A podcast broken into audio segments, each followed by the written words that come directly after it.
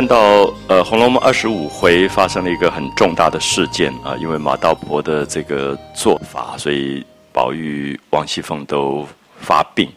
那整个的描写的过程比较耸动啊，你会觉得，呃，好像在整个的小说、戏剧里面出现一个戏剧化的一个高潮。那么大家可以看到，长篇小说要。平铺直叙下来啊，其实，在创作的这个手法上要有很多的调配，所以大家可能会感觉到二十五回这个高潮过了之后，到二十六回他就描绘一些完全不重要的小小的事情啊，很可能是这个黛玉在房子里面无聊发闷到不知道要干什么啊，所谓这个潇湘馆里面的。春困发幽情这样的感觉，那另外同时是另外一个小丫头，就是红玉啊。红玉的这个戏已经延续了好几回了。对于这样一个好强的丫头，然后很不甘心，她一直在一个卑微的角色，一直想要把自己的命运改换啊。这样的一个情况里面，其实她的戏已经很多。那么最重要的就是她暗恋上了一个贾云。那么大家记得，就是贾云有一次在贾府的门口。然后刚好宝玉出来，宝玉要出去见客，要上马的时候，那贾云就上去跟他请安。那宝玉根本不认识贾云，因为贾家的子弟这么多，他也搞不清楚。那这种比较不是很近亲的啊，有时候他们就会忽略掉。嗯，他就认不出来贾云。那贾云自己也有一点不好意思，旁边贾琏就跟他介绍说：“啊，你怎么不不认识了？这是那个。”五嫂子的儿子啊，是云儿。那我们才知道贾云是一个单亲长大，然后他又后来去跟他的舅舅赊一些药，没有赊到，然后就想要去巴结王熙凤，慢慢能够取得一个差事的这样的一个人。那么后来他没事有事，他就跑到宝玉书房里面去等着，因为宝玉跟他讲说：“哎，你倒像我的儿子，好像有一点把贾云当成比较亲的人来看。”那。所以我们也看到贾云基本上这个角色写的也是在写一个比较低杯的位置，然后有一点想往上高攀。那么，所以后来他在宝玉的书房里刚好就碰到红玉过去了，所以红玉就碰到了他，所以两个人之间有过一点点的印象啊，你看我，我看你。可是，在那个时代里面，根本也不能讲什么话。可是我们看到，大概过去在一个大观园里面，这样的一个少女。可能她的暗恋也只有这一点点的基因，他就可以暗恋了。对我们现在来讲，觉得蛮奇怪，根本只见过一眼，两个人只你看我多看一眼，那我看你多看一眼。可是我们大概可以想象，这些女孩子根本平常没有机会到任何地方去，连男性也见不到的啊。就是有贾云进来种花，我们上一回看到都要用帷幕整个都围起来，所以当然也可以了解到，在写这种。过去的大家族社会里，其实大概最最被捆绑的就是这些女孩子，因为男孩子有时候还比较活动的范围多一点，可以跑来跑去。但女孩子大概一辈子也就在那个大观园当中，所以她如果有一天她看过一个男孩，那个男孩又多看她两眼，大概就是恋爱了啊，就已经开始恋爱。我想这跟我们现在今天的标准当然是非常非常不同。可是就看到这个红玉这个丫头在自己的。房子里，然后发闷，然后暗恋、单恋，然后情感无处寄托，然后又不能讲，又不能跟任何人讲，因为这是过去的大家族里面不得了的事情。你你怎么可能一个少女去暗恋一个一个男人的？所以他就有点闷闷的。好，所以在整个的前面一段，我们看到他就围绕着贾云跟红玉的故事在在发展。那我们一再提到说，红玉是一个好像很受委屈的女孩子，就是。这么聪明好强，做事也很利落，可是上面几个大丫头一直在打压她啊！就是她偶然有一点机会靠近了宝玉，替宝玉倒一点茶，就要被骂得狗血喷头，就说你是哪一房的丫头？你怎么敢跑到这里来？就是她，她这种委屈也越发使她觉得自己的生命好像在一个无聊落的状态，不知道此后自己要怎么办啊！就是发闷。那就会有一个小丫头跑进来，那小丫头叫叫佳慧啊，佳人的佳，那个兰慧的慧，草字头的慧。那这个小丫头等于是比她的这个可能阶级又更低的一辈的这个丫头，小丫头佳慧就跑进来，就问她说：“哎，姐姐你在家吗？”这样，所以作者很好玩，作者在写大家族里面，如果这个大家族像一个洋葱一样啊，我们看它一层一层在写，好像一半一半在写。有的时候是贾宝玉在核心的位置，林黛玉、宝钗都是核心的位置，可还有包在外层很多很多人。所以在第二十六回当中，我们看到他写的一些人物都是丫头跟丫头之间的对话，出现了红玉，出现了佳慧的对话。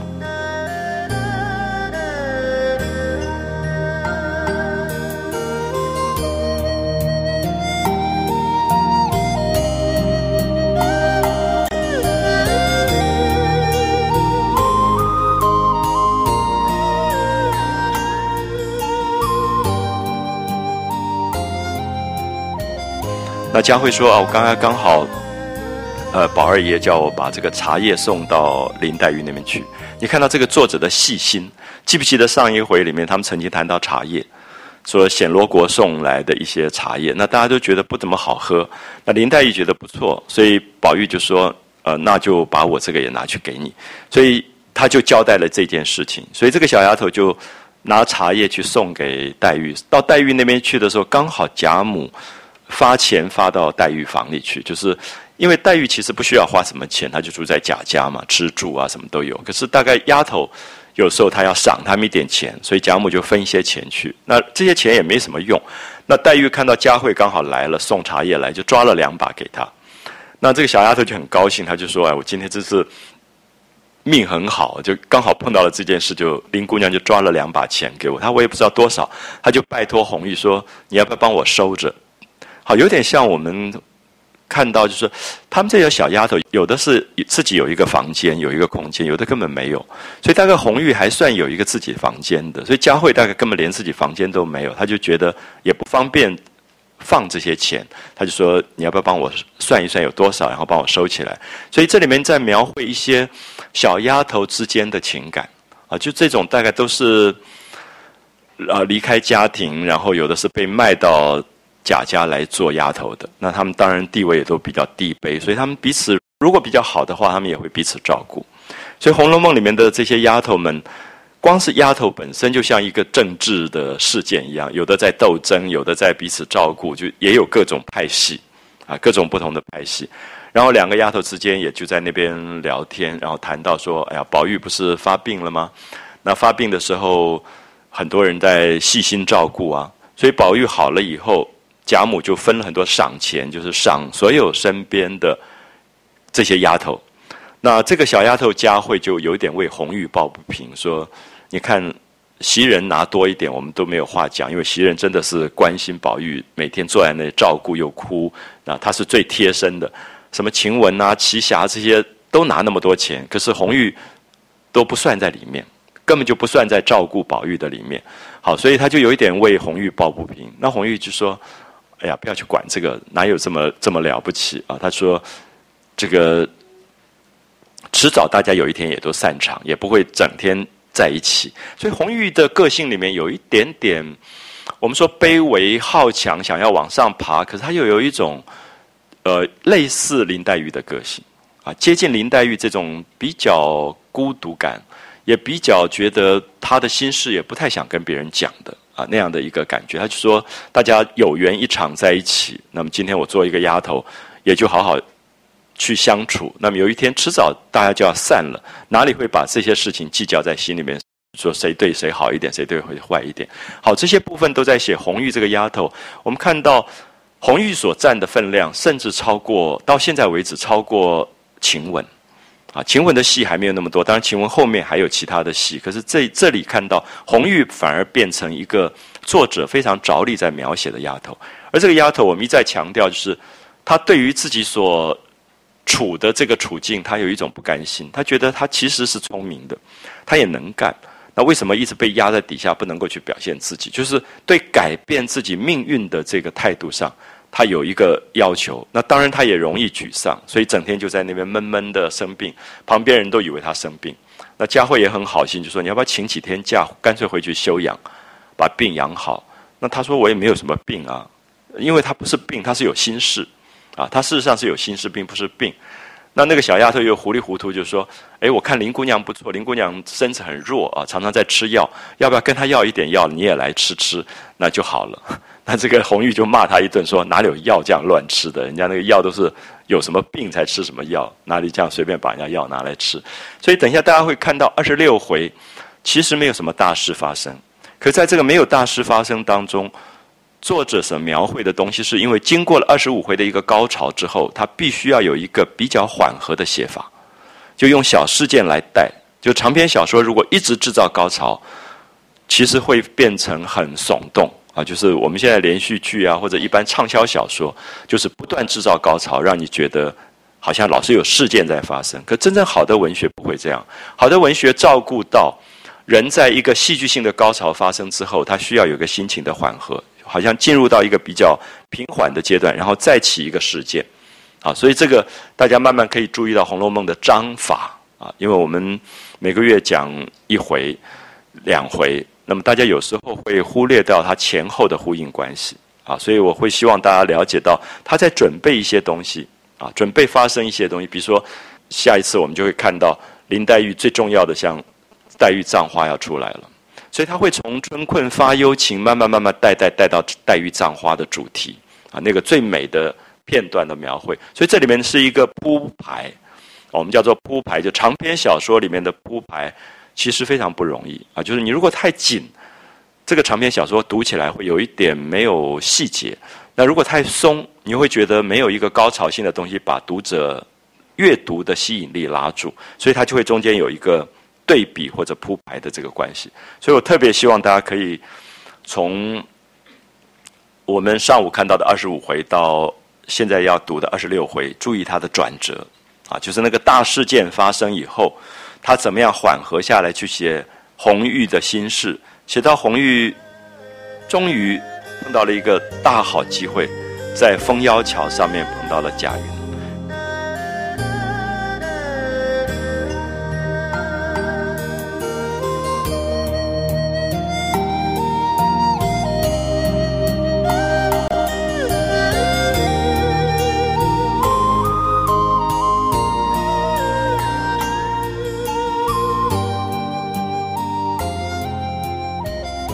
桥是我们讲的一种小桥啊，就是通常两头比较大，中间比较细的地，这种形状我们就称为蜂腰，就是女王蜂的那个腰中间有一段是细的，就是两头比较大，中间有一条细的，所以我们形容为蜂腰桥。那就提到说，红玉在这个地方就碰到了另外一个小丫头坠儿，那坠儿就说：“宝玉今天有空了，宝玉病也好了，没什么事，就忽然想到。”哎，他不是以前认了一个干儿子贾云吗？那要不要把贾云叫进来聊聊天啊？就是又是一个十三岁的小男孩，忽然无聊了，就说找那个呃大几岁的哥哥进来聊天，所以就去找贾云了。那刚好碰到红玉，红玉听到贾云的名字，你当然知道他脸红心跳，因为刚好是碰到他的心事，所以他就在那边停住，准备这件事。看到贾云进来，然后两个人又是眉目传情，啊，所以大概可以看到。贾云跟红玉的恋爱一直是没有办法真正接触的，可是中间有一段很有趣的事情，是因为红玉的手帕掉了，红玉的手帕掉了以后，他一直在找他的手帕，啊，一直在找他手帕。刚刚好宝玉生病，宝玉生病，大家记得我们早上提到，宝玉在发病的时候，为了要有人能够照顾，就是晚上有人可以服侍，就贾云就带了一些男人在旁边，因为怕他们发病的时候女人压不住，所以就找了贾云，贾云就。负责看守，结果红玉就有机会看到贾云，看到贾云手上拿了一个手帕，好像是他自己的，可是他又不敢去认啊，就是这种太过私相授受的私情的事情，一个丫头也不好意思说那个手帕是我的，所以他就在那边留意，留意以后，他就在这一天，他就想要去跟贾云谈这个事。好，所以这些就是我们说风妖桥。去传心事的这些部分，就是利用这个手帕。那事实上，贾云真的是捡到了红玉的手帕，他也一直带在身边。可是等到有一个小丫头问说：“那个红玉姐姐说，你是不是捡到她手帕？如果捡到她手帕，你就还她。”那贾云说：“我是捡到了，你把这个手帕还她。”就他给她手帕不是红玉的，是他自己的手帕。所以这里面是一个，就是中国古代有，我觉得有一种很有趣的状况，就恋物癖哈，就是。你看到很多戏曲小说，都是因为他身上贴身的什么东西，然后就开始构构造一个故事，最后这两个人终于团圆了，这两个东西会在一起啊，就是有点像西方文学里面讲恋物这个东西，就是有一个物件，有的时候是什么玉佩啊，有时候是剑，有时候是琴，然后就绕了一大圈，两个人又见面。那么红玉跟贾云就是手帕，之后你会看到袭人跟蒋玉菡有一段，就是汗巾子也是这样在传啊，所以《红楼梦》里面继承了中国传统。戏曲的一种一种传统啊，就是它会有一个物的东西来贯穿，就这个手帕会颠来倒去的。那后来这个小丫头就很高兴啊，拿到了这个手帕就去给红玉。红玉一看不是她手帕，那她当然知道是贾云把她的手帕给她了。所以两个人各自交换了手帕。我们现在有时候讲手帕交，手帕交，是在讲那种很闺房里面很私密的感情，叫。叫做手帕交，可是红玉跟贾云就用了这个手帕做了一个情感上的交流。他们也不能写信，也不能 email，他们就是用手帕在传情了啊，在传情。所以《红楼梦》里面这种，我还一直要强调说，小男孩、小女孩，因为都没有过二十岁啊，就小男孩、小女孩的恋爱，其实非常有趣。可中间有一段写的非常好玩，就是贾云终于到了宝玉房间了，到了宝玉的书房。好，我们讲了好几次怡红院。这个贾宝玉是住在怡红院当中的，可是对怡红院真正的描写是在二十六回才出来。为什么？因为宝玉回到怡红院，他不会东张西望，说我住的地方是什么样，他不会描述，没有这个描述的细节。可是我们不要忘记，贾云是一个外面的男孩子，他家里很穷，所以他进到大观园，他就东张西望。他觉得哇，怎么会这么富贵人家里面装潢的这么美？然后他进到宝玉书房的时候，他就开始看到匾“怡红快绿”，说哦，为什么叫怡红院？因为有怡红快绿。然后看到种的芭蕉，种的海棠，看到屋檐下挂的各色的笼子里面养的鹦鹉跟各种的鸟。好，这种描述是我们第一次透过贾云的眼睛看到了怡红院。所以大家特别注意，《红楼梦》的写法很奇怪，就是常常有一个对。空间的描述，对建筑的描写，或对人的描写，是因为从另外一个人的角度在看。就因为这个人第一次来，他陌生，他好奇，他才开始有怡红院的描绘。然后进去都不知道怎么进去，因为宝玉的有一个门口是穿衣镜，是一张大的穿衣镜。那贾云根本从来没有看过这个东西，因为在当时这种西方来的大穿衣镜，民间根本就不普遍，所以他看了半天。觉得诶，这什么东西？然后里面机关一响，然后这个门闪才转开，他才进去。所以我们大概可以猜测，宝玉的房间是一个非常奇特的一个设计，就是里面各种的小巧的摆饰啊，各种东西。然后，贾云就很注意了。好，进去以后，宝玉穿了家常的服装，因为养病刚好。所以就请贾云坐，然后就聊天。聊天的内容很有趣，你看到一个十三岁男孩跟一个十八九岁的男孩两个聊天。宝玉就说：“最近做什么啊？读什么书啊？啊，看什么戏啊？你你知道这个城里面哪一家的丫头最漂亮吗？哪一家的菜最好吃吗？就谈这些东西。然后谈一谈，你就发现宝玉跟贾云其实谈不下去，因为宝玉是这样的一个身份，可是贾云没有。贾云其实。是一个这个家族里面比较低等的一个一个亲戚，就是他根本没有机会去什么看戏啊，或者吃这种山珍海味，因为他前面已经交代过他的单亲的家庭其实很穷，非常穷，所以宝玉谈了一谈就觉得谈不下去，有点闷闷的。那贾云也很聪明，就很懂事，就说告辞，说我要走了。所以这一段很有趣，就是宝玉其实有一点无聊啊，就是一个男孩子，他很希望有玩伴，可是。他也不那么容易找到玩伴，就是他的语言跟他生活内容，你随便找了一个玩伴，这个玩伴跟你没有这个相对的了解的东西啊。比如说，我今天认识一个小孩子，小孩整天上网，如果我不上网，我根本跟他谈不下去，谈两下你就不知道说接下来还要讲的是什么东西了。可是你看到这一段，其实也有一点反讽啊，就是宝玉。第一眼看到贾云，蛮喜欢，觉得贾云也长得帅帅的，然后就是找他来聊聊天、玩一玩。可是发现谈话就谈不下去，最后贾云就走了。那宝玉也没有留他，就让他走，因为宝玉好像也觉得不太能够结交。所以这些部分其实，在二十六回里面，我觉得大家可以要细看啊。所以等一下二十六回，我希望我们一段一段、一小段一小段看，因为他写的很细。没有大事发生的时候，他就把细节写得非常非常的多，然后让你感觉到整个长篇小说的那个细节铺排的东西，全部在二十六回。关于空间描绘，关于建筑，关于一个小丫头的心事，都会在这一段里面出来。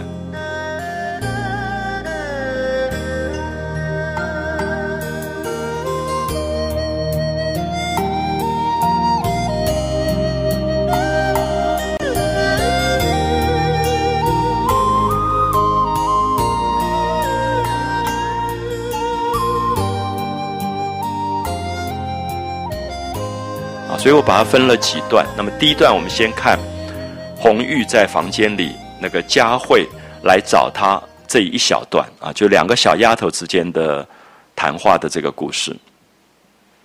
他话说，宝玉养了三十三天啊，就不是刚才有一个赖头和尚，有一个这个跛脚道士，他们讲说已经把病治好了，那养三十三天就会恢复。那不但身体强壮。而且连脸上的苍痕也平复了。脸上的苍痕，大家记得是贾环推的那个热油灯烫的，也都已经好了，所以完全都复原了。所以他就离开了贾府荣国府的王夫人的房间。他养病时候在王夫人房间，那么仍然回到大观园，啊，又回到了大观园里面去，这也不在话下啊。所以这一段接到二十五回的结尾，是最快的一个结束。通常我们会看到。大概一回讲前一回的东西，都会延续大概有一页半页之之多啊。这一次就是两句就交代结束了，好不在话下。那且说《红楼梦》里面一讲且说就是转了，就是开始一个转折。那么且说近日宝玉病的时节，他生病的时候，贾云啊带着家下的小厮这些男孩啊这些家丁坐金看守。啊，就是晚上整个晚上坐在那边看守宝玉，那昼夜都在那里，白天晚上都在那里。所以红玉跟所有的丫鬟也在这里守着宝玉。啊，所以这里点名有一个特别的机会，贾云可以看到红玉，红玉也可以看到这个贾云。好，所以彼此相见多日，都渐渐混熟了。啊，彼此有机会，你看我一眼，我看你你一眼。那私下大概讲讲话，可是公开大概是不敢啊。这种这种家庭里面其实是不敢有什么接触，可是大概都熟了。所以红玉看到贾云手里拿着一个手帕，好像是自己从前丢的啊，以前丢掉那个手帕。可是我前面好像有跟大家讲过，我们一直不太知道那一天到底红玉是真的丢了手帕，还是故意把手帕丢在地上啊。这是有一点不同的，因为他有一点在安排事情。就是包括红玉跟宝玉倒茶那个事情，我们也讲过，说好像也不完全是偶然。就红玉这个女孩是有一点心机的，她有一点想要改变她的命运，所以她碰到贾云那天刚好手帕就丢了，而且刚好是贾云捡到。那也都觉得作者在写的时候写的很隐晦啊，没有那么直接去铺路。可是你会感觉到红玉这个小丫头是常常在做一些什么事情啊，安排一些事情的。那她就觉得是自己从前丢的。但要去问他，又不好问啊！这么多人，你问一个男人说你那个手帕是不是我的，好像不方便，就不好问。那没有多久，那个和尚道士来了啊，就说以前送到外面去的那些十二个和尚、十二个道士，他们来可以守着，晚上白天都由他们来守着，所以就用不着一切男人，就不需要这些男丁在旁边，所以贾云就仍然被派去种树。就去种树去了，所以又没有机会了，所以红玉又失去了这个跟贾云可以谈心事的这个机会，所以这件事想要放下，想要觉得没有机会，自己就不要再去暗恋了，不要再去想他，可是心里面又放不下，想要去问，又怕人猜疑啊！你看，完全在写红玉这个小女孩子、少女的那种恋爱当中的心情上的那种不定的感觉啊，就是有点犹豫不决、神魂不定。忽然听到窗外说：“问道，姐姐你在屋里没有？”好，我不知道大家有没有觉得，这是我要讲说这种细节的平铺直叙非常难写。就他自己有心事，坐在那边东想西想，说：“哎，觉得应该去找贾云吧，跟他讲讲话，表白一下心事。”可是又觉得不好意思，不知道应该去呢还是不应该去。忽然外面有人在叫他，啊，就是其实你会觉得有点像一个电影的脚本啊。外面就说：“姐姐你在在屋里没有？”那红玉听说以后，就在窗沿内往外看一看啊，就没有出去，因为过去窗户都有雕花窗，都有孔啊，所以他就窗眼里就往外一看，原来是本院的一个小丫头叫佳慧的啊，就是你都不知道宝玉的院里到底有多少丫头。好，我们已经看到二十五回了，还没看完啊。袭人、晴雯，后来跑出个红玉，现在又跑出个佳慧，就是那个丫头是一层一层一层的。所以本院的小丫头就怡红院的丫头就是佳慧，所以他就答应他说：“啊，我在这里，你进来吧。”就叫佳慧进来。那佳慧听了以后就跑进来，坐在床上，就跟他笑着说：“我好造化啊！说我今天运气好好啊！造化就是碰到好事情了，我好造化。刚才在院子里洗东西啊，正在洗东西，那宝玉叫往林姑娘那里送茶叶啊，就说有茶叶要送到林黛玉那里去。那当然，宝玉不会直接交代底下的丫头。你看到宝玉是交给袭人，交给袭人，所以花大姐姐交给我送去。”所以他他的管理也是一层一层的，所以为什么宝玉会不认识红玉，不认识佳慧？因为这些小丫头是最底层的，所以他把事情交代给袭人，袭人再分派到底下去。所以袭人花大姐姐交给了我，那佳慧就把这个茶叶拿去送给林黛玉。那可巧，刚刚好老太太在那里给林姑娘送钱来，啊，就送了一些钱到林黛玉的房里来。那正在分给他们的丫头，就是潇湘馆的丫头。所以见到我去了，那林姑娘就觉得，哎，你刚好送茶叶来，你就抓两把去吧。就是我想这些怡红院里面的小姐公子，其实没有什么花钱的机会，所以也不觉得钱是有什么价值啊。所以就抓了，这里用的很有趣，抓了两把，也不知道是多少，就抓了两把，就给了这个佳慧。那佳慧说，我也不知道多少，你替我收着吧。就把手帕打开，把钱倒了出来。红玉就替他一五一十的数了收起，就是有多少啊多少钱全部收起来。我不知道大家会不会觉得这种描写啊，在小说里其实不太容易写，就是讲两个小丫头的情感啊。我们会觉得说，有时候我们有些人以前读什么寄宿学校啊，离家很远了，那家里有时候寄一些钱来什么，你也会跟一个比较学长啊学姐比较好贴心的，然后让他帮你算算钱，然后。告诉你应该怎么存呢？就这种，你会把赢钱的事情交给一个人，这么信任，让他自己都不算，让他算，然后让他收起来，那个感情一定是很亲的，啊，就是会讲心事的朋友。所以他从这里开始，让你觉得红玉虽然跟其他丫头搞不好，可佳慧好像蛮被他照顾的，所以他们两个有有一种比较亲的情。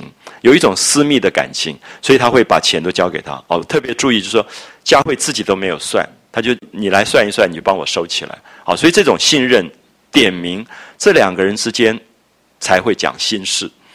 好，他不会跟一般人的讲心事的。他说：“你替我收着吧。”就把手帕打开，把钱倒了出来，然后红玉就替他一五一十数了收起。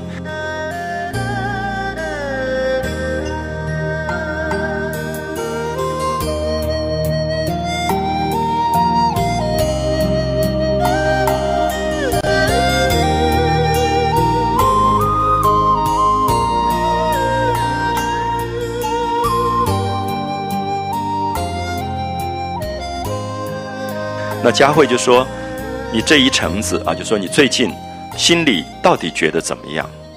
啊，好像看你老是闷闷不乐的，老是在屋子里面躲着，然后老是躺在床上，到底怎么搞的？”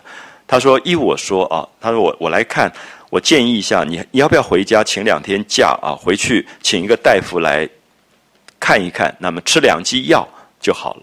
就是这里面也表现出佳慧对红玉的关心啊，就是你。”你管我的钱，你把我的钱收起来，你不要等他一下病死了也完蛋了。所以他也觉得我们两个很好啊，他就劝他说：“你要不要请个假，看看医生，那么把病治好了？那老是这样也不是办法。”那红玉说：“哪里的话，好好的家去做什么啊？说我也我也没什么病。那所以我们知道说，红玉其实不是病了，他真的就是有心事，所以好像是一个心病。他也知道去吃药看医生都没有用的。他说：好好的回家去做什么？那佳慧就说：我想起来了。”林姑娘生的弱，她不是刚去了林黛玉那里吗？她林姑娘身体很弱，时常的吃药。你要不要跟她要一些来吃？也是一样啊，就是那种小丫头的那种天真烂漫，就是她觉得林黛玉吃药，那个药对身体有好处，那你干脆跟她要一些药来吃。那红玉就说胡说，药也是混吃的啊，药哪里可以混吃？所以佳慧就说你这样也不是一个常法啊，你。不是一个办法，老是这个样子，身体不好，又懒吃又懒喝的，终究怎么样呢？好，这里就碰到了本质的问题，因为红玉本身对于改变命运这个事情有一点沮丧，然后觉得他自己一直被压在一个这样的一个生活的困境里，一直在受这样的委屈，他就讲了很重的话，说怕什么？还不如早些死了，倒干净。那么这里面这个话当然是说，他对生命根本没有什么希望，他觉得活着有什么意义？好，如果人在这样的悲屈的状况，生命不能施展的状况，那宝玉也不认识他，然后他爱的贾云也没有机会靠近。那么这个少女的生活在这样的一个家族里面，到最后其实也就是好像一直被埋没了。他觉得这样的话，不如到早死了还干净。那么管他了。好，所以这里面就看到红玉的某些个性也是比较绝对的啊，也是有一种毁灭毁灭倾向的啊。他说还不如早些死了，倒干净。那佳慧就劝他说：“好好的，怎么说这些话啊？就说你不应该这样讲的，讲这些难听的话。”那红玉说：“你哪里知道我心里的事？”好，因为两个人很好，可是红玉大概觉得佳慧太小，然后太天真烂漫。他说：“你你也不知道我心里面在想什么。”他讲的其实是，因为他爱上了贾云。那这个部分他又不能讲，可是佳慧误解了，佳慧以为是说他在这个怡红院当中没有受到重视。然后又常常被那些大丫头骂，他以为他的讲的心事是这个，好，所以你可以看到有时候这么亲啊，红玉最亲的就是佳慧了，可是佳慧还是不懂他，就是他那个少女的情怀，那个单恋暗恋的情怀根本没有办法被了解，所以他说你哪里知道我心里的事？那佳慧就点点头，想了一下说，啊，也怨不得你啊。他说这个地方也难站。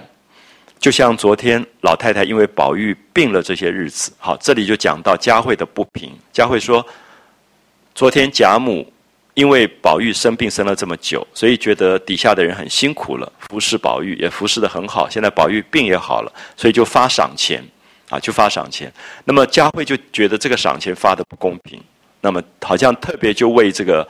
红玉来抱不平，他说：“如果要多想一想，这个地方真难站啊！他就像昨天老太太因为宝玉病了这些日子，说跟着服侍的这些人都辛苦了，如今身上好了，各处还完了愿啊，就是贾母就派人到每一个庙里去还愿，去拜佛，还要把跟着的人都按着等来赏他们，按着等就说他们是有等级的，不同的身份、不同的等级来给赏钱，那。”佳慧当然没有，佳慧是最小的小丫头。她说：“我们虽然年纪小，上不去啊，不得得不到这个赏钱。那她也觉得我也不抱怨。所以这里面你可以看到《红楼梦》里面这个等级的制度，也是我们早上提到说，所谓的卑微是一层一层的卑微，还有比红玉更卑微。像佳慧，她连争都不要争，因为她觉得我年纪这么小，刚刚进来的小丫头，那我没有赏钱。”他连抱怨都不敢抱怨啊！就我也不抱怨，可是像你怎么也不算在里头，就怎么红玉也没有，好，所以这个佳慧就有点为红玉在抱不平了。那我心里就不服啊，就觉得这样的一种制度是不公平的。好，所以《红楼梦》其实我们早上提到说，这里面有很多的提醒，就是管理。虽然王熙凤的管理是非常严格的，可是这个管理本身可能缺乏了一种公平性。当他缺乏了公平性以后，底下的人就会讲话。可是有没有感觉，不管红玉的抱怨、佳慧的抱怨，上面都听不到。其实上面都不知道。所以《红楼梦》最后我们说，整个家族从里面烂起来了，也是这个原因。就是底层的人根本没有向心力，啊，所以他就说怎么连你都不算在里面啊？他说我就不服气。那他也特别举例说袭人。啊，像袭人这样的丫头，哪怕她得十分啊，就是她得到很多赏钱，我也不恼她。她原来应该的，因为袭人认真，袭人心血都花在宝玉身上，那大家都很服气，认为袭人是最最应该多拿赏钱的，应该的。那说良心话，谁还敢比他呢？啊，说没有人比袭人更用心的。他可是别说他素日殷勤小心，就是不殷勤小心。也拼不得，因为袭人有一个特别的身份，而且袭人是贾母赏给宝玉的，所以她的身份本来是贾母房里的丫头，然后她又有一点被暗示是将来宝玉的妾，啊，所以她的身份比较不一样。那这些小丫头就觉得，好像在她的面前没有什么好比的，没有什么好好拼的。她可气啊，她气的说：“晴雯奇霞，他们这几个都算在上等里去，啊，他们在赏钱里都算上等的丫头，去给领赏钱。那仗着老子娘的脸，众人倒捧着她去，你说可气不可气啊？就说这些人好像都把自己当一回事，好像很重要的人物。那这个佳慧就很气。那红玉就说了，红玉说也不犯着气他们。俗语说千里搭长棚，没有个不散的宴席。所以大家有没有感觉到红玉是一个非常聪明的一个女孩子？民间的这句话叫千里搭长棚。长棚有另外一名字叫长亭，可能大家听过“长亭外，古道边”。长棚跟长亭是什么？就是过去的人送别的时候，在最后一定要分手的地方，会搭一个棚子或者是一个简单的一个亭啊，然后来在那边喝一点酒，最后告别的啊。所以我们唱的“长亭外，古道边”那个长亭跟长棚都是送别的地方。那他说“千里搭长棚”，就是说你跟一个朋友最好最好吧。好，你你送一直送送到一千里，你还是最后还是要搭一个长棚，就说天下没有不散的宴席，你还是要吃最后一次饭，喝最后一次酒，这个朋友还是要走。所以他的意思说，有什么好计较？所以红玉反而其实看得很开，他也不在意这些东西，他觉得有朝一日这个家族也就散了。那散的时候，谁在意说谁是上等的，谁是下等的啊？所以他就用了一句话说：“千里搭长棚，没有个不散的宴席。”谁守谁一辈子呢？啊，谁会守谁一辈子？所以我不知道大家有没有觉得，《红楼梦》有时候透过像这种不重要的角色、不经意的角色讲出来的话，可是其实是《红楼梦》的主旨。《红楼梦》的主旨基本上是认为人跟人谁能够守谁一辈子。记不记得前面也在讲说，该把有冤有孽的还完，也就散场了。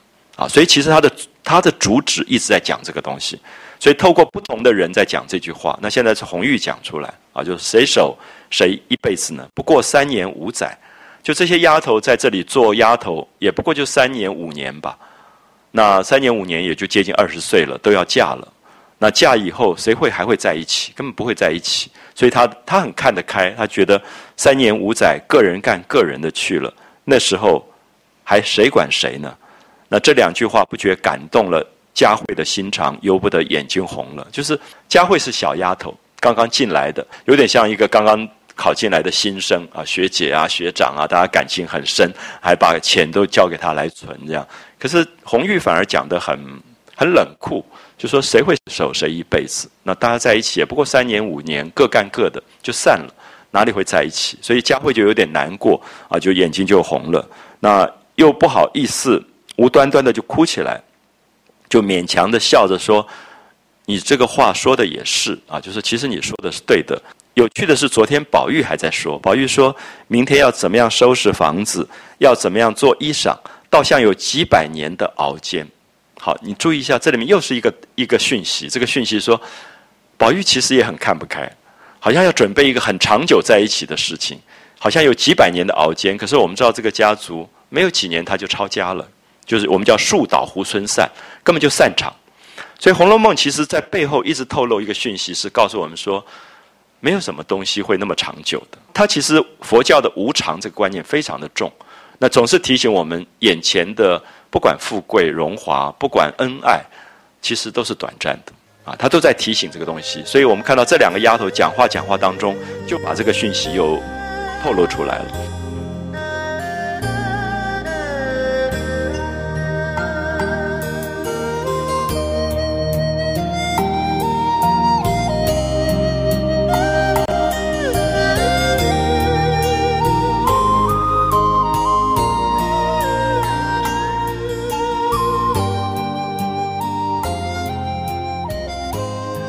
然后佳慧就讲说，这个宝玉也是，好像一下收拾衣服，一下收拾房子，好像有几百年的熬煎，好像还要熬几百年。那红玉听了就冷笑了两声，然后才说话。那过一会儿就有一个没有留头的小丫头进来啊，没有留头就说还不到十三岁，就是我们说头发把梳上去绑起来了。那又更大一点，就是还没有留头的这个小丫头，更小的大概十一二岁的小丫头买进来的，手里拿着一些花样子，就绣花的花样子，还有两张纸，然后就进来说这是两个样子，叫你描出来呢。说着就向红玉丢下来就跑。好，这一段写的非常好。也许大家看不出来这在写什么东西啊？就说《红楼梦》里面所有的丫头，我们刚刚讲根本就是一个政治。就大丫头使唤小丫头，小丫头使唤更小的丫头，每一个人都把自己的工作尽量推到别人身上去做，所以每一个人都有他应该要做，比如说描花样子。可是这个丫头不知道是谁，她就不要描，她就找更小的丫头说：“你交给红玉去描。”所以其实也透露出红玉一直在被欺负，啊，就是没有势力，然后宝玉不疼你，宝玉不重视你，所有的人就把工作都往你身上推啊，要提水了，要什么样了，所以。这里面可以看到红玉为什么那么积极，想要改变自己的命运啊？就是突然跑出一个小丫头，没有留头的小丫头，然后丢下就跑。最有趣就是说，根本没有交代谁的工作，谁要拜托你做都不讲，就说这两个花样子，你把它描出来。然后说着向红玉丢下，回身就跑。那红玉就气了啊，就向外面叫着说：“这是谁的啊？倒是谁的？也不等得说完就跑，谁蒸下馒头等着你？”那你怕冷了不成啊？就说你你这么急慌慌的干嘛？是不是人家蒸了馒头要等你去吃？你怕那个馒头冷了？然后那个小丫头才在窗户外面说了一声是齐大姐姐的齐霞的。好，我们看到前面齐霞、碧痕什么骂红玉的，就是这些人。所以她齐霞应该要做的工作不做，就丢给他说叫你把这个花样怎么样出来。所以这里面其实都在讲丫头之间的等级。而这等级里面所构成的一种不公平、一种委屈，就在红玉的身上反射出来啊！他说了一声是齐大姐姐的啊，抬起脚来，咕咚咕咚就跑了啊！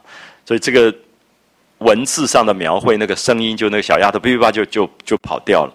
那红玉就赌气把样子丢在一边，然后拉开抽屉找笔。你看到红玉没有办法反抗，照理讲不是她的工作，可是齐霞要她做。丢给他做，好像他气过了以后，他也只好真的就去找笔，因为知道奇侠比他等级高，所以就拉开抽屉去找笔，就要准备去描这个花样子。那找了半天，所有的笔都是秃的，啊，都已经秃的。所以你可以看到文学的描绘的好，就在于所有东西其实是在讲红玉的心情，好像所有东西都不顺利，什么事情找一个笔都找不到一支好的笔，都是秃的，就觉得什么东西都不顺的那个那个感觉啊，心情的。那种寥落跟悲哀的感觉都是秃的，他就说：“哎，前天有一支新笔放在哪里了？怎么一时想不起来？”当然也在说明红玉神思恍惚，因为他在暗恋贾云，所以整天有心事的人做事情也常常东望西望，就是明明有一支笔是新的啊，怎么想不起来放在哪里了？那一面说一面就在那边发呆，想来想去，哎，忽然想起来，他就笑着说：“哦，对了，前天晚上婴儿拿去了。”婴儿是薛宝钗的丫头，就这些丫头常常借来借去，说哦，我借一下你的针线，借一下你的笔，就婴儿借去了，所以就跟佳慧说，你要不要替我去拿啊？说你现在没事跟我聊天，你帮我去到恒芜院啊，找那个薛宝钗的丫头婴儿吧，帮我把笔拿来。好，你看到很好玩，这个佳慧啊，就在那边聊了半天，忽然说，哎，花大姐姐还等着我替她抬箱子呢，所以刚才那个袭人说要等我抬箱子，你自己去拿吧。他就不要去帮他拿，那红玉就说：“他等着你，你还坐在这里闲打牙啊，还跟我这样聊天。我如果不叫你去拿笔，他也不会等着你了，坏透了小蹄子。”好，这一段到这里有一个结束啊。我会希望大家有空细读这样的片段，就是说，这是我要讲的平铺直叙里面最难写的东西，就完全没有什么大事，可是佳慧跟红玉的感情写出来了，红玉在这里面被欺负的感觉写出来，全部是几个丫头。你可以看到，没有别人，就是几个丫头发生的事情。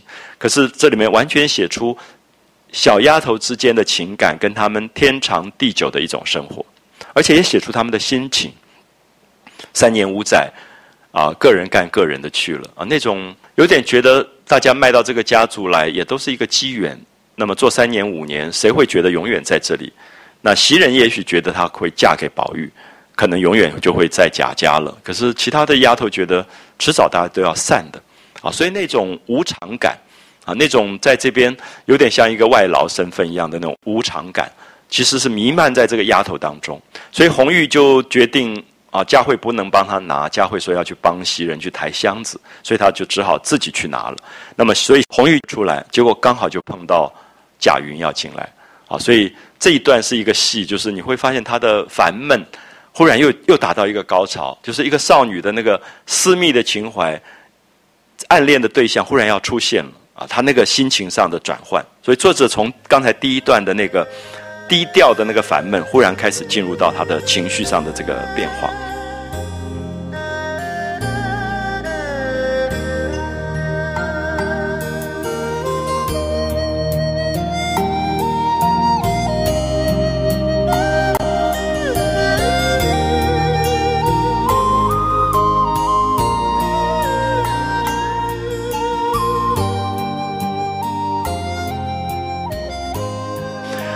红玉就骂了这个佳慧，骂完以后说着自己就出房来，然后红玉出了怡红院，就往宝钗的院里来啊。宝钗住在恒芜院，比较远一点，所以他就一直走，走到了沁芳亭畔。我想大家现在对大观园的整个布局应该大概有一个概念了啊，就是会经过沁芳闸、沁芳亭，就是那个看落花的地方，所有的花。掉下来会掉在这个水里，然后把那个花的香味都浸染在水中，所以这个地方叫沁芳。沁芳溪、沁芳闸、沁芳亭，他就在沁芳亭畔，忽然看到宝玉的奶娘啊李妈妈从那边走来了，那红玉就站住，就笑着问说：“哎，李奶奶，你老人家哪里去？怎么打这里来？”啊，就跟这个李妈妈请安。大家记得李妈妈对不对？前面。也惹过很多事情的，要要吃那个奶酪的那个老太太，就是宝玉小时候的奶妈。那李妈妈就站住，将手一拍，你可以看到那个老太太的表情啊。老太太讲话的时候那种有趣的感觉，先拍一下手。她为什么这样拍一下手？因为她说：“你看这个宝玉没事的，病养好了，忽然想起那个什么叫云哥的，然后现在说要找云哥来聊天，就是对这些底下的人来讲，觉得这些公子好奇怪啊。”没事就会想一个点子出来啊，他就拍一下手说：“你说说，好好的，又看上了那个种树的什么云哥雨哥的，就是那个男孩叫贾云。那事实上我们知道，已经一两个月，宝玉根本忘掉贾云了。就是他是一个公子，他每天都忙得要死，每天在外面忙着宴客，是吧？他丢了一句话，那天大概觉得，哎，云哥长得不错，说，哎，蛮好的，你要你就做我儿子吧，有空到我书房来找我。”结果云哥就每天去等他，就他根本就忘了这件事。然后经过他生病三十三天，过了已经一个多月过去了。然后他忽然想起来说：“哎，要把那个贾云叫进来，透过李奶妈的嘴巴来讲说，你看好端端的找什么云哥雨哥的，其实有一点在反讽说，这种富贵公子没事找事，啊，大家都忙得要死，可他在那边无聊，他忽然说：哎，今天要找个人聊天。他说这伙子逼着我去找什么云哥雨哥的啊，逼着我叫他来。”那明天叫上房里听见，可又是不好啊！那当然意思是说，这个宝玉交朋友也乱交的，也不知道怎么回事，忽然要找一个云哥过来。那红玉就笑着说：“你老人家当真的就依着他去叫了。”他说：“你别理他。”那李买的妈说：“那又怎么办？”红玉就说：“那个要是知道好歹，就不会进来才是。”这里指的那一个是贾云，意思说，你看这个贾云，他如果知道好歹，他根本就不要进来，因为意思是讲。宝玉没事就在那边东惹一下西惹一下，那这种人的感情也不是真的专心的。好，有没有注意到《红楼梦》在批判宝玉？宝玉这个个性，你一直觉得他是《红楼梦》里面的主角，他也温暖，做人很好。可是宝玉当然有他的问题，就是富贵公子。那富贵公子东沾一下西沾一下，他根本没有没有留意，可是别人会在意。所以那个贾云一次一次来找他，结果他反而都忘掉。所以对于小红来讲，红玉来讲，他也看得很很清楚，因为他们是丫头，他很知道。他说，其实应该让那个贾云知道，根本就不要进来。说这样的朋友交什么，有什么意思啊？就他说，要是知道好歹，就回不进来才是。那李妈妈说，她又不吃，为什么不进来？那意思是讲说，这么一个大一个家族啊，那今天能够靠近宝玉是天大的机会。那这些人又不不傻，他为什么不肯进来？那他要巴结宝玉，他当然是觉得这是天好的机会啊！说他为什么不进来？那红玉就说：“既然要进来，你老人家该同他一起来，叫他一个人乱碰可是不好呢。”那红玉有一点关心，就觉得大观园这么大，那这个贾云有没有进来过？那进来只是在那边种树，是用木围起来的。那里面。到处乱跑，跑到哪里去也不知道。可是红玉有一点点心机，是想知道他到底怎么走，所以他有一点想去用偶然的机会去碰这个贾云。好，所以大家注意一下，红玉在这里其实是有有很多很多心机啊，就说你老人家为什么不跟他一起进来呢？你让他一个人走，可不是好呢。那李妈妈就说：“我哪有那么多功夫跟他走？我不过告诉他。”然后就回来打发个小丫头，所以这个老妈妈又找了一个小丫头说：“你去接贾云，啊，所以等一下就会碰到一个小丫头叫坠儿，所以坠儿就跑去接这个贾云啊进来，那带他进来就完了。说着就拄着拐杖一进去了啊。这个李妈妈跟红玉的一段，所以你看到红玉听说就站着出神，且不去取笔。注意这三句啊，红玉听到了贾云要来了，所以他就站在那边发呆，想说他。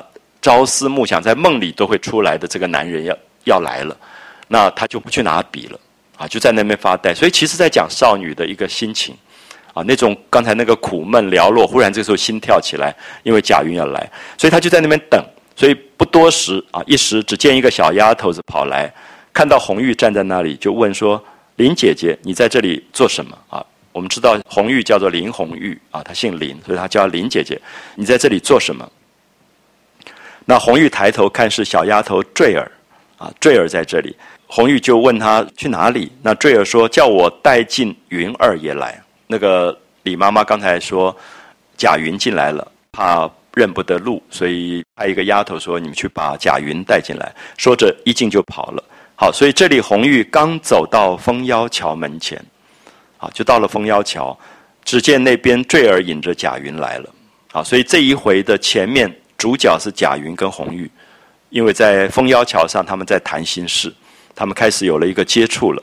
那贾云一面走，一面把眼睛向红玉一溜。好，我们注意，所有古代这种恋爱都是用眼睛，因为不方便讲话，旁边有人啊，所以用眼神暗示他对。因为男人看到女人，女人看到男人，在那个时代当中都是要低头的，都不能正眼看的。可正眼看，他一定是留情的。啊，开始留情，所以贾云一面走一面把眼向红玉一溜，那红玉只装着跟坠儿说话，也把眼去一溜。好，你看到全部是用眼睛在传简讯啊，把眼一溜，然后贾云四目相对时，红玉不觉脸红了。好奇怪，你会觉得那个时候。我看一眼，那看一眼，然后就知道怎么回事，然后脸就红了。我们现在大家看八眼也不见得会脸红，啊，所以他那个时候你就会觉得那个男女之间的那种谈情的关系非常有趣。那红玉就脸红，然后一扭身就往恒务院去了，就害羞，然后就赶快去薛宝钗那边去要去借笔，不在话下。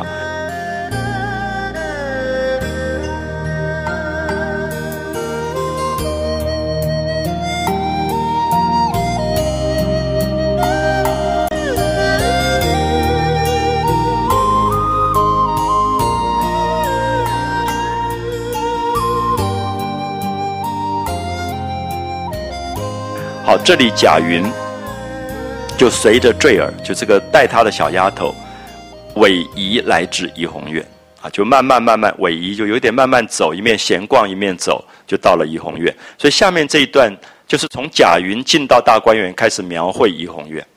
所以我刚才提到说，大家注意一下，真正描绘怡红院细的地方是在这里，就是我们看到宝玉已经住进怡红院蛮久了，可是怡红院真正的细节没有很多描绘。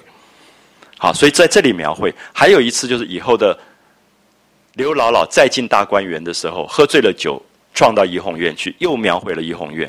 所以你看到怡红院的描写，一定是透过外来人，一个贾云，一个刘姥姥，就从外面来的人，而且身份比较低的人，才觉得哇，怡红院真是富丽堂皇。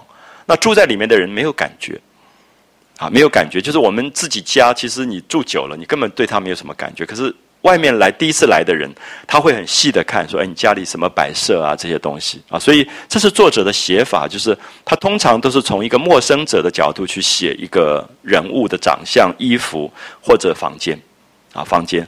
所以我们看到下面这一段的呃描写啊，就说坠儿先进去回明了，就告诉宝玉说贾云来了，然后再出来领着贾云进去。好，贾云看时，注意这四个字之后就是描绘。只见院内略略有几点山石，就怡红院的院子里有一些假山，啊，摆了几块石头假山，那种着芭蕉，啊，所以注意块绿的绿讲的就是芭蕉，所以石头旁边种了几株的芭蕉，然后那边有两只仙鹤在松树底下替灵，就过去的庭院园林当中，从唐朝以下非常盛行养鹤，鹤你把它的翎毛稍微的剪掉一点，它。没有办法飞走了，它就会在庭院当中，因为鹤姿态非常漂亮，啊，台北现在有一些朋友，他们家里就养鹤的，就是鹤本身是一种灰羽啊，灰羽的，然后姿态非常的优雅，所以古代文人最喜欢养鹤。我们上次大唐的文物展览的时候，不知道大家有没有注意，有一个盘子里面刻了一个文人在弹琴，那面前就是一只鹤，它是对着鹤在弹琴的，然后那个鹤会鹤舞，我们说鹤舞，就鹤有时候会张开翅膀旋转。啊，叫做鹤舞，所以它是长期以来文人庭院的一种装饰啊。所以剃翎是鹤常常用它尖尖的长的嘴巴去剃它的翎毛啊，在那边剃翎。所以这里边我们从来没有看过描绘怡红院的景象，可是现在看到了啊，就是一派富贵公子的那种房间的优雅啊，就是芭蕉、假山，然后翎毛这个剃翎毛的鹤，然后一溜回廊上。就是整个走廊上吊着各色的笼子，各种不同形式、各种不同质料的笼子，然后各色的先禽异鸟，就是以前的公子都养鸟的，啊，养鸟就是养非常珍贵的一些鸟类，养在这个各种精致的笼子里面，然后上面小小五间抱下，啊，小小五间房间，五个小房间，那一色雕镂新鲜的花样的隔窗。就因为贾云还在外面，所以他是看到雕花的隔窗，就是各种新鲜图案花样的隔窗，木头雕花的这个花样。那么上面悬着一个匾，啊，就是房子上面有一个匾额，匾额上四个大字写的是“怡红快绿”。我们提过，快绿是讲芭蕉，怡红是讲海棠花，啊，海棠花，怡红快绿。所以贾云看到这四个字以后，才说：“哦，难怪。”以前他不知道为什么这里叫怡红院，啊，原来是因为这个匾额上面有“怡红快绿”这四个字啊。原来匾上有这样四个字。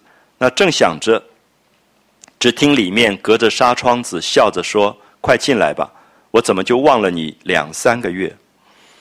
我不知道大家听到这个话是什么感觉？你认识一个人，然后他就忘了两三个月，你再过去的时候已经两三个月过去。所以《红楼梦》的写法很有趣，就是一个长篇小说。贾云第一次见到宝玉在门口，竟然是两个三个，中间夹了很多事情，然后宝玉才忽然想说：“哎，我不是认了一个干儿子吗？应该把他叫进来谈一谈话，然后才进来。已经两三个月过去，就是那个宝玉怎么会忙成这个样子？就忙到他自己的一些事情，他就根本就忘了啊！所以宝玉就在房子里面讲说：‘我怎么就忘了你两三个月了？’那贾云听到是宝玉，听到是宝玉的声音，就赶快进入房内。那抬头一看，只见金碧辉煌，文章闪烁。好，注意，还是贾云在看。如果是袭人，不一定会觉得文章闪烁或者金碧辉煌，因为外来者，那个外来者的陌生，然后被惊讶，觉得宝玉的房间怎么这么漂亮的感觉啊？金碧辉煌，文章闪烁，可是看不见宝玉在哪里。我们在这里可以看到哈。就《红楼梦》里面，因为怡红院的这个房子设计的非常巧，里面的人看到外面，外面看不到里面，所以等一下你会发现，他进去的地方就是一个大穿衣镜，这个穿衣镜可以转的，可以转，所以里面可以看到外面，可是外面看不见里面。这是我们现在想这个设计非常特别啊，就是你听到了宝玉在叫你，可是你看不到宝玉在哪里，就是显然宝玉看到贾云了，可贾云看不到看不到宝玉。好，所以看不到宝玉在哪里。他一回头，只见左边立着一架大穿衣镜，所以他有可能在这个镜子面前，他呆住了，因为他看到镜子里面是他自己。然后他不知道那个门就在镜子的背后啊。然后转出了两个一般大的十五六岁的丫头，啊，镜子后面转出了丫头，就是门已经开了，这个镜子已经转转过来了。然后这个丫头说：“请二爷里头屋里坐。”啊，请他进去。所以我们看到后来有一次，刘姥姥喝醉酒也是在这个镜子前面看了半天，她不知道说，哎，怎么来了一个跟她长得一样的一个亲家母？她就在那边摸她，一摸是冰的，那他觉得你是不是鬼啊？这样，那也是在讲这个东西，就是其实是外来人对这个穿衣镜不熟悉，所以对那个空间设计会有一个不得其门而入的那个感觉，都在这个地方会带出来。所以贾云就进去了，进去以后，有这两个丫头请他们进去，他说正眼也不敢看。好，你刚才看到刚才他在看红玉，眼睛一溜一溜的，现在他正眼都不敢看，为什么？因为他知道宝玉在里面，而且宝玉显然看得到他，他看不到宝玉，所以他就非常规矩，就是你到人家家里看到人家的丫头不能够乱看的。可是刚才在枫腰桥上就在那边乱看，好，所以这里面其实也是一个，也是一个对比。好，贾云就进去了，他就答应着进去，那进了一道碧纱橱。啊，一个垂着纱帘的地方，然后又见小小一张田漆床，就是用漆器做出来的床。那么田漆，大家可以看到，就是像台北的故宫有那种雕漆的，就是朱红色的那种家具。那当然都是最名贵的，因为这种漆就是一层一层的上。古代就是把那个漆一层层上到很厚以后，然后再雕花，在漆上面雕花。啊，明清大概这一类的家具是最讲究的。那么，所以宝玉的房间有一个雕漆的床啊，一张小小的田漆的床，然后悬着大红销金撒花帐子，就是从上面垂下来的那个帐幔是大红色的，然后上面有撒金，所以怡红院整个给你的感觉都是红色跟金色，啊，就是宝玉的那个富贵的那个色彩的感觉。那宝玉穿着家常的衣服啊，因为不是出去见客，然后来的客人也不是重要的客人，所以他就。穿着家常的衣服，踏着鞋啊，就是把鞋当拖鞋在穿，靠在床上，拿着一本书，看见贾云进来，就把书丢下，然后早堆着笑，立起身来。那贾云忙上前请了安。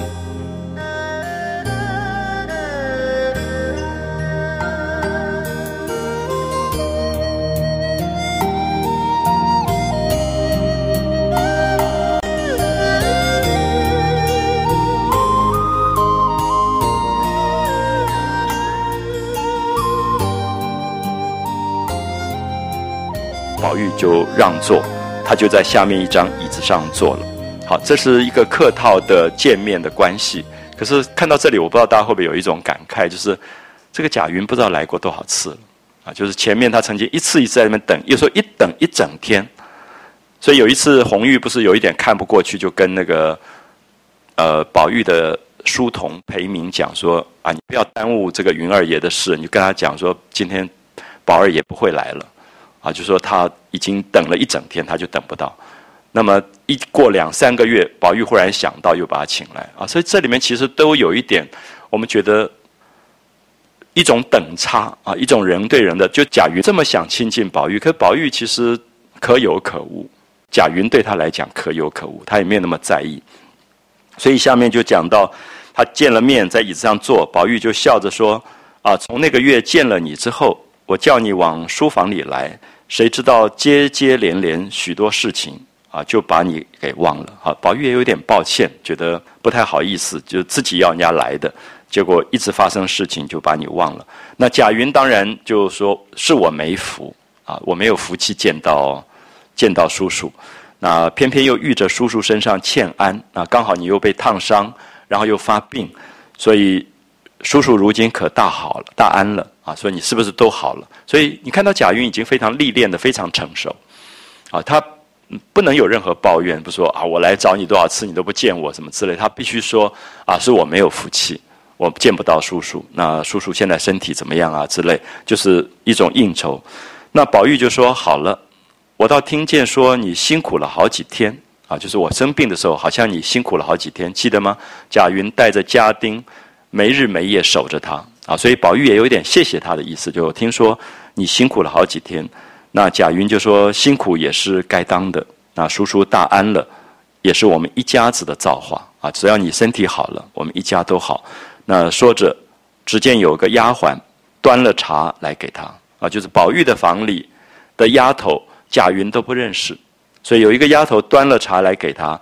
贾云口里和宝玉说话。眼睛却溜抽那个丫鬟，就是说打量一下啊，因为他要他要判断这个丫头的身份是什么身份，因为宝玉的房里身份高的丫头贾云都要赶快站起来的，那如果是小丫头就无所谓，所以他要很快速的在一眼判断一下这个丫鬟怎么样。他说啊，这个丫鬟细挑身材，龙长脸面。穿着银红的袄子、青缎背心、白绫的细褶裙，不是别的，却是袭人。好，所以他认出来是袭人，因为他曾经守过宝玉，所以他知道这是重要的丫头袭人。所以我们可以看到，有没有发现，我们平常也没有人去形容袭人穿什么衣服，可是因为贾云，所以他会形容。所以有时候《红楼梦》里面加进一个看起来不重要的人进入怡红院，可是借这个人的眼睛。让我们看到怡红院里面的状态，家具是什么样子，那院子是什么样子，丫头身上穿什么样子啊？所以你可以看到，袭人是瘦身材的，细挑身材的，龙长脸面啊，就是脸脸型是长的，那穿着银红的袄子，青缎的背心，银红配青缎啊，有一种对比色的感觉，桃红配柳绿的感觉，然后下面穿的白绫细褶裙啊，就是那种百褶裙，百褶裙，那。贾云认出来不是别人，是袭人。贾云只从宝玉病了，他在里头混了两天，就是他看守宝玉，负责看守宝玉，所以混熟了。那他把那个有名的人口都记了一半，啊，就是说能够叫出名字的丫头啊，这些人他都认了一半。所以看到贾云也有心，啊，贾云也是一个在这个贾府里面希望将来有作为的人，所以他就会留意。就是说，哎，每一个人哪一个人身份如何，哪一个人是掌权的，哪一个人说话是有用的，所以他也就留意了啊，就把有名人口都记了一半。那他也知道袭人在宝玉的房中比别的丫头不同啊，她身份不太一样，所以看他端了茶来，然后宝玉又刚好在旁边坐着，所以就赶快站起来。所以你注意一下，贾云是非常会察言观色的。那么我们前面一直在讲说，因为他是穷人家出身，那单亲的母亲带大，他最后得到一个王熙凤给他的工作，是他努力要去表现的。所以这样的孩子其实他懂事啊，他非常懂事，他知道说，呃，你必须在礼节上照顾得很周到，你才会有机会啊。所以他就赶快就站了站了起来，笑着说：“姐姐怎么替我倒起茶来了？”啊，他觉得不好意思，他说：“我来到叔叔这里啊，就是说。”宝玉是叔叔，然后宝玉又说他做了干儿子。他说：“这里又不是客啊，我又不是客人啊，让我自己倒吧。”那你看到是客气，可是这里面还有一个意思是贾云觉得我们是自己人，就是他希望把关系拉得更近一点点啊，就是我们已经是同样的自己家里的人了啊。他只特别说：“姐姐，你怎么替我倒起茶来了？我来到叔叔这里又不是客，让我自己倒吧。”好，宝玉就讲话了。宝玉说：“你只管坐着吧。”丫头们跟前也是这样的，啊，意思说这是丫头。那你在丫头面前，你是一个贾云，你是贾家的公子，是少爷，那你干嘛这么客气，还要站起来？啊，就是有点，就说你只管坐着吧。丫头们跟前也是这样。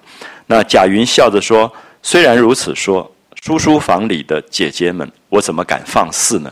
啊，所以你看到这个话都是懂事的话，就说这些丫头不比普通的丫头啊，是。叔叔家里的丫头，所以我怎么敢放肆？一面说，一面就坐下吃茶。